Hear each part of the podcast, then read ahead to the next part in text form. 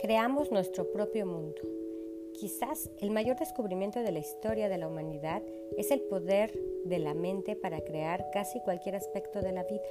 Todo lo que vemos alrededor en el mundo, hecho por el hombre, empezó como un pensamiento o idea en la mente de una única persona, antes de ser trasladado a la realidad. Toda nuestra vida ha empezado como un pensamiento, un deseo, una esperanza o un sueño sea en nuestra propia mente o en la mente de otra persona. Nuestros pensamientos son creativos, forman y moldean nuestro propio mundo y todo lo que nos sucede. Todas las religiones, todas las filosofías, toda la metafísica, la psicología y el éxito, en resumidas cuentas, vienen a decir lo siguiente. Te conviertes en lo que piensas la mayor parte del tiempo. Nuestro mundo exterior acaba siendo el reflejo de nuestro mundo interior, lo que nos devuelve la imagen de lo que pensamos.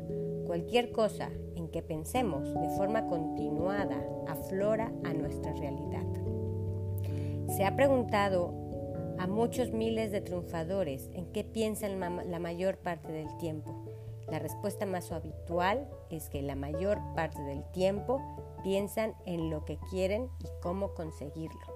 Las personas carentes de éxito y felicidad piensan y hablan la mayor parte del tiempo de lo que no quieren. Casi todo el tiempo hablan de los problemas y preocupaciones y de quién es el culpable de unos u otros. Pero los triunfadores mantienen sus ideas y conversaciones centradas en las metas que desean lograr con más intensidad. La mayor parte del tiempo piensan y hablan de lo que quieren. Vivir sin unas metas claras es como conducir en medio de una espesa niebla.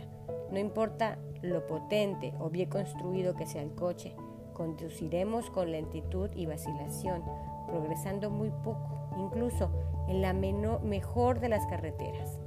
Decidir nuestra meta hace que la niebla se disipe de inmediato y nos permite concentrarnos y canalizar nuestra energía y nuestros conocimientos.